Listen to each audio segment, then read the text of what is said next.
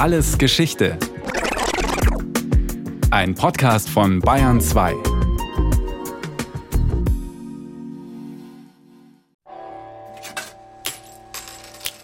Das Zerrbild vom Bankier als genuin jüdischem Beruf. Es wurzelt im Mittelalter, sagt der Geschichtswissenschaftler Michael Brenner. Er ist Professor für jüdische Geschichte und Kultur an der LMU München. Zu jener Zeit, sagt Brenner, hatten Juden wenig andere berufliche Möglichkeiten. Im Hochmittelalter erließen Päpste ein Zinsverbot für Christen. Juden hingegen gestanden sie ausdrücklich zu, Geld gegen Zinsen zu verleihen. Zum Beispiel hat dieses berühmte christliche Zinsverbot ja einige Auswirkungen, das übrigens auf die jüdische Bibel, auf das Alte Testament zurückgeht und, wenn man es dementsprechend auslegt, den Angehörigen derselben Religionsgemeinschaft verbietet, Zinsen von anderen Mitgliedern dieser Religionsgemeinschaft zu nehmen. Damit sind also dem Geldhandel klare Grenzen auferlegt. Also wenn man das beruflich ausübt, dann brauchte man, um den christlichen Glaubenslehren, um diese zu erfüllen, Andersgläubige, um diesen Beruf auszuüben, den man heute vielleicht Bankier nennen würde. Und diese Andersgläubigen waren Juden. Wollten sie in Städten leben, so blieb jüdischen Menschen nur Geldverleih, Pfandleihe und Trödelhandel zum Broterwerb. Handwerkliche Tätigkeiten blieben ihnen großteils versagt, weil nur Christen Mitglieder in Zünften oder Kaufmannsgilden werden durften. Ebenso wenig durften Juden Land erwerben. Restriktionen, die nicht immer eine Rolle spielten? Das war in der Antike selbstverständlich, dass jüdische Berufe in diesem Sinne auch nicht eingeschränkt waren. Als die ersten Juden in das Gebiet des heutigen Deutschland kommen, war es ja noch nicht christlich dominiert. Und daher bestanden auch diese Einschränkungen nicht. Und äh, daher kann man davon ausgehen, dass vielleicht auch die ersten Juden, von denen wir sonst nichts wissen, die es bis äh, Rhein und Donau äh, geschafft haben, ähnlichen äh, diversen Berufsgruppen nachgegangen sind. Natürlich auch damals im Handel, aber auch in anderen Berufen, im Handwerk, in der Landwirtschaft. Von den Mächtigen waren Juden während der Spätantike durchaus geschätzt. Vor allem als Händler zwischen den Kontinenten waren sie auch wirtschaftlich wichtig etwa als Seefahrer, die mit den Völkern jenseits des Mittelmeeres, in Nordafrika oder im Nahen Osten Geschäfte machten. Seit dem 9. Jahrhundert wurden Juden in die Rolle der Außenseiter gedrängt. Und nicht nur das. Sie wurden im fortschreitenden Mittelalter zunehmend zu Sündenböcken gemacht, wie für die Pestepidemie, und waren gar Pogromen ausgesetzt. Trotzdem oder vielleicht deswegen waren viele Juden in großer Zahl in Städte des Rheinlandes und Süddeutschlands eingewandert und zwar vor allem als Händler. Dass sich jüdische Menschen seinerzeit darauf spezialisierten, dies hält der Historiker Rainer Liedke angesichts der Erfahrung von Ausgrenzung und Verfolgung nur für folgerichtig. Wenn jüdische Menschen relativ starkem Druck ausgesetzt sind. Entweder weil ihnen zum Beispiel Niederlassungsrecht verweigert wird, wenn sie unter Umständen auch teilweise gewaltsam verfolgt werden, dann liegt es in der Natur der Sache, dass äh, sich viele jüdische Menschen dann Gewerben, Tätigkeiten zuwandten, die nicht nur am Rande lagen, sondern auch flexibel waren, die vielleicht auch portabel waren, wie beispielsweise Geldverleih oder ganz klassisches Beispiel Handel mit Edelsteinen. Das ist etwas sehr Wertvolles, aber etwas sehr Kleines, Transportables, das man mitnehmen kann, anders als ein großer Betrieb mit umfangreicher Ausstattung, wenn man dann tatsächlich einen Ortswechsel vornehmen muss, gezwungenermaßen, äh, nimmt man dann seine Steine in die Hand und geht. Einige dieser reisenden Handelsmänner gelangten, auch dank ihrer internationalen Netzwerke, zu erheblichem Reichtum. Doch dies war die Ausnahme, auch unter den Händlern. Die große Masse der Juden, überall in Europa, auch im deutschen Sprachraum, war arm. Betont Rainer Liedke. Er leitet den Lehrstuhl für europäische Geschichte an der Universität Regensburg. Viele lebten von der Hand in den Mund, nur ganz wenige waren wohlhabend oder sogar reich. Das Gros fristete als Hausierer, als fahrende Händler ein eher tristes Dasein. Und doch blieben die Tätigkeiten von Juden keineswegs auf Handel und Geldverleih beschränkt, betont Rainer Liedke. Sie blieben zwar in der Regel von den Zünften und Kaufmannsgilden ausgeschlossen, wodurch ihnen die meisten handwerklichen Tätigkeiten versagt blieben, aber es gab auch Gewerke, die man ausüben konnte, ohne einer Zunft anzugehören. Und da konnte es dann schon vorkommen, in solchen eher als auch wenig ehrenhaft betrachteten Handwerken, dass jüdische Menschen zugelassen wurden. Ausnahmen gab es für, für einige unzünftige Handwerke. Häufig so Sachen wie, dass die Berufe des Färbers, des Kirschners, Leute, die sich auch mit, mit, mit dreckigen Berufen befassten. Also jemand, der färbt, das erzeugte unglaublichen Gestank. Und äh, das war nur am Rand der Stadt möglich, sozusagen. Das wurde nicht reguliert durch Zünfte. Dass in den meisten Gegenden und zu den meisten Zeiten Juden keine Bauern und Handwerker werden durften, dies, betont der Münchner Historiker Michael Brenner, gelte vor allem für christlich geprägte Umfelder. Denn bestimmte Berufe wurden, sofern innerhalb der jüdischen Gemeinschaften ausgeübt, von christlichen Landesherren erlaubt und waren gefragt. Es gab zum Beispiel den Pfalzgraf von Sulzbach-Neuburg, der im 17. Jahrhundert eine hebräische Druckerei in Sulzbach, also heute Sulzbach-Rosenberg, gründen wollte. Und das auch getan hat. Also von Sulzbach, wie im Übrigen auch von Fürth, wurden hebräische Drucke in die ganze sozusagen jüdische Welt exportiert. Diese Druckereifamilie wuchs. Dann brauchten sie einen Hauslehrer für die Kinder. Dann, ja, man muss koscher sich ernähren, also einen Metzger, der auch das Fleisch koscher schlachtete. Später, als die Gemeinde etwas anwuchs, ein Rabbiner. Also da, auch das waren Berufe, die jetzt vielleicht nicht so prominent waren, aber die es auch gab und auch in dem Fall in der Oberpfalz. Im 18. und 19. Jahrhundert blühte um die Druckerei von Sulzbach das jüdische Leben. Eine Zeit, in der indes auf dem Territorium des Deutschen Reichs jüdische Familien viel von ihrer wirtschaftlichen Bedeutung eingebüßt hatten. Vielfach vertrieben aus den Städten, durch willkürliche Abgaben schikaniert und zunehmend in Konkurrenz mit mittlerweile auch Christen erlaubtem Geldhandel gerieten Juden ökonomisch in Bedrängnis. Doch es gab Ausnahmen. Unter den städtischen Juden gab es in der frühen Neuzeit dann auch eine sehr kleine, aber sichtbare zu Reichtum kommende Bevölkerungsschicht. Das waren die sogenannten Hoffaktoren oder Hofjuden, wie man sie nannte, die an den Höfen verschiedener Fürsten, ja, man würde heute sagen, vielleicht ministerielle oder beratende Tätigkeit ausübten. Das haben die viele Fürsten deswegen auch gerne getan, weil die Juden ihnen nicht gefährlich werden konnten, wie die Landstände, wie die Adligen, wie die Kirchenvertreter, der Klerus, die natürlich ihre eigene Machtposition hatten. Die Juden waren völlig von den Fürsten abhängig und man konnte sie genauso schnell wieder fallen lassen, wie man sie sich zunutze gemacht hat. Aus den meisten deutschen Reichsstädten und landesherrlichen Territorien waren die dort ausgegrenzten und verfolgten Juden bereits im hohen und späten Mittelalter indes weitergezogen, gen Osten. Das war die größte jüdische Gemeinde der Welt in Polen in der frühen Neuzeit und in der Neuzeit bis eigentlich zu der Auslöschung während der Shoah, des Holocaust. Da gab es natürlich viele Handwerker, Schneider, Tischler und andere Berufsstände. In Deutschland spielte sich jüdisches Leben nach der Vertreibung aus den Städten vor allem in Dörfern oder ganz auf dem Land ab. Als fliegende Händler und Hausierer zogen Juden verstreut und vereinzelt umher.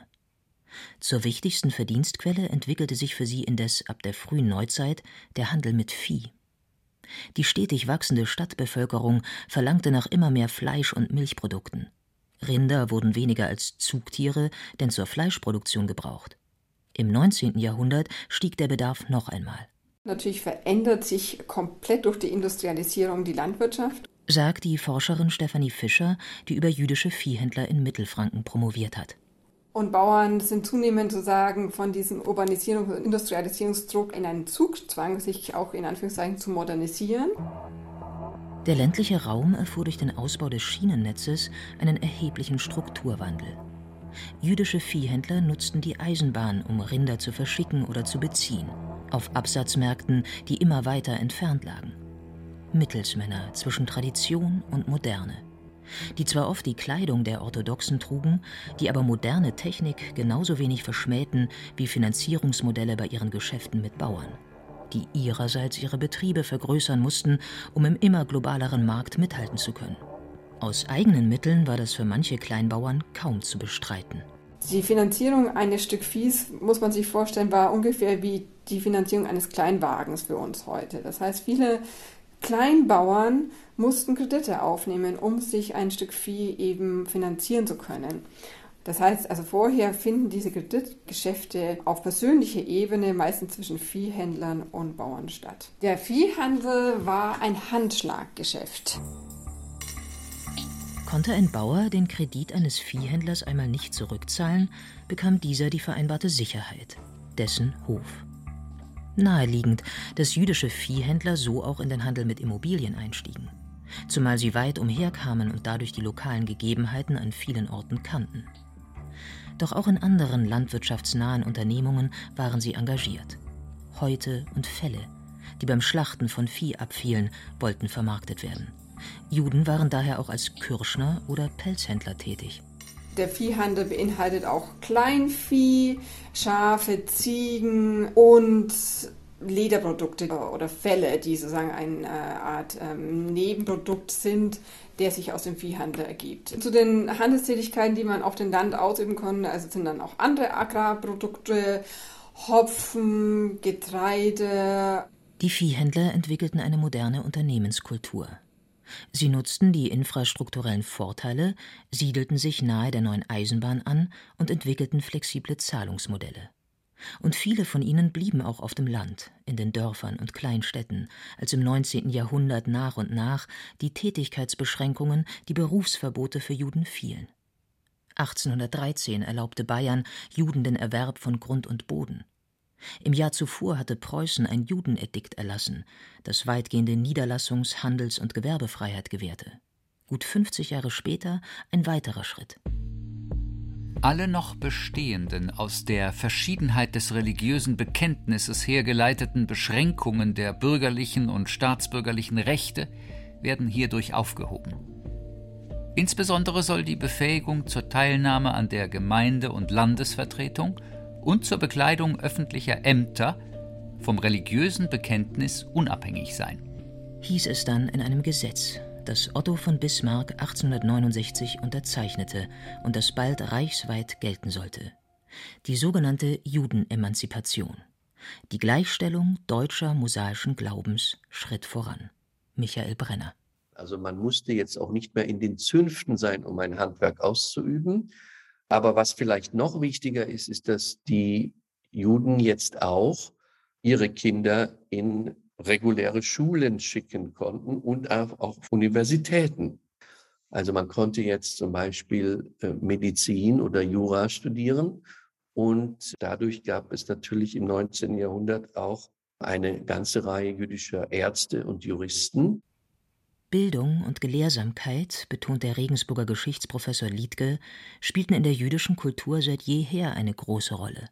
Zunächst traditionell aus religiösen Motiven, um Kenntnis von der Bibel, vom Talmud zu erlangen. Bildung, eine gute Ausbildung wurde dann auch ein gefragtes Gut in einer immer komplexer werdenden, sich globalisierenden und industrialisierenden Wirtschaftswelt. Die verlangte nach Administratoren, nach Verwaltern, nach Managern, die über eine gute Bildung verfügten. Im Jahr 1886 kamen 20 Prozent der Berliner Hochschulstudenten aus jüdischen Familien obwohl ihr Bevölkerungsanteil damals nur ein Prozent betrug. Aus der kleinen jüdischen Gemeinschaft ging eine große Zahl an Künstlern, Wissenschaftlern, an Ärzten, Rechtsanwälten und Unternehmern hervor. Für gleiche Bildungs- und Berufschancen von Frauen setzte sich ab 1904 ein jüdischer Frauenbund ein. Aktiv wurden Jüdinnen zunächst vor allem in sozialen Berufen, die als weiblich und schicklich galten. Besonders in den großen Städten arbeiteten junge, oft linke jüdische Sozialarbeiterinnen, aber auch Rechtsanwältinnen und Ärztinnen. Das Fäbel für diese freien Berufe war einmal mehr oft nicht freien Entscheidungen geschuldet. Denn selbst nach der Emanzipation blieben Judenberufe im Staatsdienst, wie als Hochschullehrer, Staatsanwälte, Richter oder im Offizierskorps, schwer zugänglich. Als Unternehmer dagegen konnten sie sich frei entfalten. Vor allem mit der neuen Geschäftsform des Warenhauses waren jüdische Kaufmannsfamilien erfolgreich. Namen wie Tietz oder Wertheim waren im Kaiserreich und der folgenden Weimarer Republik in aller Munde.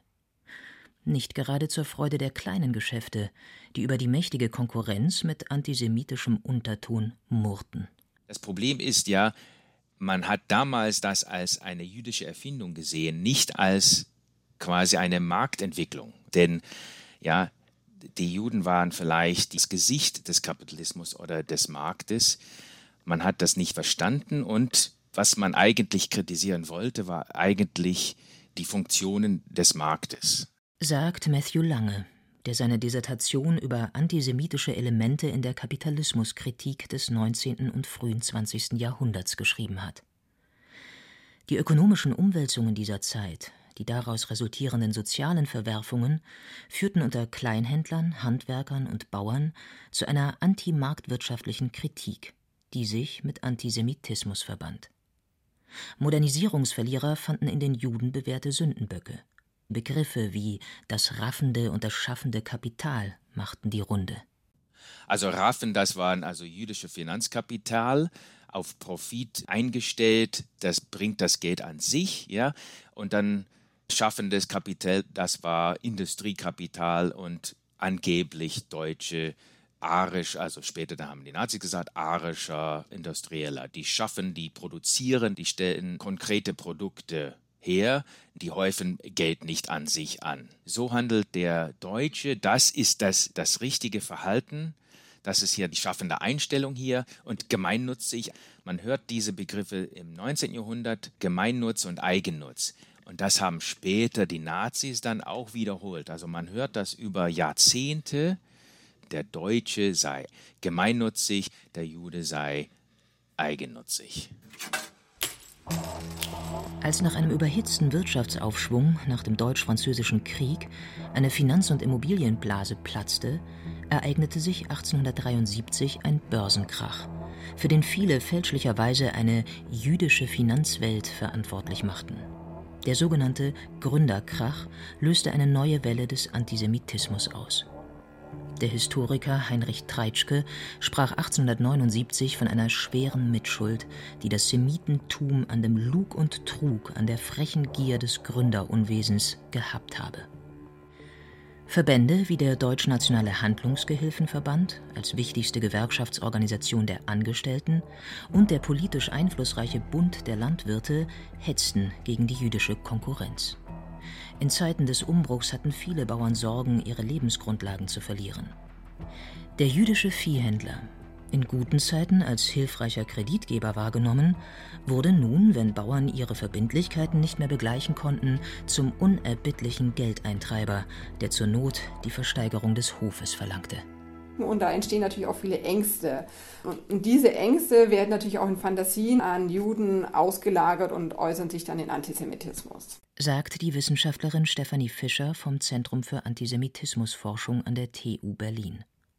Früh gelang es dem Nationalsozialismus, solche Ängste auszubeuten. Tatsächlich schon ab der Weltwirtschaftskrise können wir das beobachten, also mit einer massiven antisemitischen Propaganda, aber auch mit Aktionen wie, dass man zum Beispiel in Gunzenhausen den Stürmer kostenlos an Bauern verteilt, mit antisemitischer Propaganda, also mit Hetze gegen Viehhändler. Es gibt vor 1933 viele Verfahren gegen jüdische Viehhändler, wo man sie äh, sexuellen Übergriffen zum Beispiel beschuldigt, auch ein gängiges Vorurteil, die, also eine Sexualisierung der jüdischen Händler. Und ab 1933 geht man damit vor, dass man versucht, Juden aus den Viehmärkten auszuschließen. Also die Städte Ansbach, aber auch Nürnberg sind einer der ersten der Gemeinden, die Juden den Zutritt zu Viehmärkten schon im April 1933 versuchen zu verwehren. Aber zunächst haben die Bauern weiter mit den Viehhändlern Geschäfte gemacht. Bis 1938 ein Berufsverbot von der Reichsregierung von Juden im Viehhandel erlassen wird, haben wir tatsächlich noch eine relativ rege Handelstätigkeit auf der lokalen Ebene, weil die Bauern tatsächlich nach wie vor an ihren, sage ich mal, vertrauten Handelspartnern festhalten, aber gleichzeitig, und das muss auch betont werden, auch die Verfolgungssituation der Händler ausnutzen. Natürlich waren die jüdischen Viehhändler ab 1933 gezwungen, das Vieh zu viel günstigeren Preisen anzubieten als ihre nicht-jüdische Konkurrenz. Eine landesweite Boykottaktion vom 1. April 1933 markierte den Übergang zur staatlich gelenkten Verfolgung und Vertreibung der Juden. Noch im selben Jahr brachten die Nationalsozialisten Gesetze und Verordnungen zum Ausschluss von Juden aus öffentlichem Dienst, den freien Berufen, der Kultur sowie aus Schulen und Hochschulen auf den Weg. Nach der Reichspogromnacht im Jahr 1938 besiegelte die Verordnung zur Ausschaltung der Juden aus dem Wirtschaftsleben das Ende ihres beruflichen Lebens in Deutschland. Sie verbot Juden den Betrieb von Einzelhandels- und Handwerksbetrieben sowie das Feilbieten von Waren aller Art. Jüdische Kapitalvermögen wurden eingezogen, Grundeigentum, Wertpapiere und Schmuck zwangsveräußert. Es folgten der Weltkrieg und der Holocaust.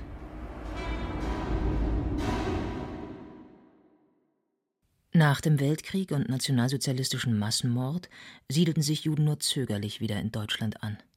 Bis zum Fall des Eisernen Vorhangs schwankte ihre Zahl um die 30.000 Menschen, was 0,05 Prozent der Gesamtbevölkerung ausmacht. Dann kamen zahlreiche Juden aus dem Osten Europas nach Deutschland. Innerhalb weniger Jahre vervierfachte sich die jüdische Gemeinschaft. Die meisten, weitaus meisten dieser Menschen sind in den letzten 30 Jahren so aus der ehemaligen Sowjetunion geflüchtet äh, und nach Deutschland gekommen oder deren Kinder. Dem Klischee des einflussreichen Geldjuden entsprachen diese Menschen kaum, sagt Professor Michael Brenner. Das sind Menschen, die in der Sowjetunion alles andere als im Geldhandel tätig waren oder im Handel tätig waren. Das können Sie sich vorstellen, das war gar nicht möglich. Die sind Ingenieure und viele auch im Bereich der Musik natürlich, also Klavierlehrerinnen finden sich besonders viel unter den Frauen, natürlich auch Ärzte und andere dabei, aber Handwerker haben sie auch. Also das sind sehr viele Berufsgruppen, die dann natürlich auch oft in Deutschland nicht so leicht, äh, wenn man Ingenieur war oder auch Arzt, äh, sofort Fuß fassen konnten. Dennoch, bis heute werden Juden in Deutschland mit antisemitischen Klischees konfrontiert. Dass der reiche, strippenziehende Geldjude nichts mit der beruflichen Lebensrealität jüdischer Menschen zu tun hat, geschenkt.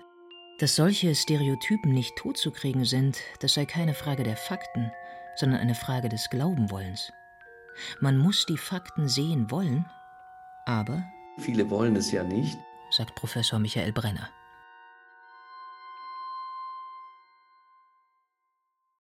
Das war Alles Geschichte, History von Radio Wissen aus der Staffel Jüdisches Leben in Deutschland. Diesmal mit der Folge Jüdische Berufsarbeit früher von Lukas Grasberger. Gesprochen haben Katja Bürkle und Christian Schuler. In der Technik waren Clemens Kamp und Regina Stärke. Regie Eva Demmelhuber. Redaktion Nicole Ruchlack. Von uns gibt's natürlich noch viel mehr. Wenn Sie nichts mehr verpassen wollen, abonnieren Sie den Podcast Alles Geschichte, History von Radio Wissen unter bayern2.de slash allesgeschichte und überall, wo es Podcasts gibt.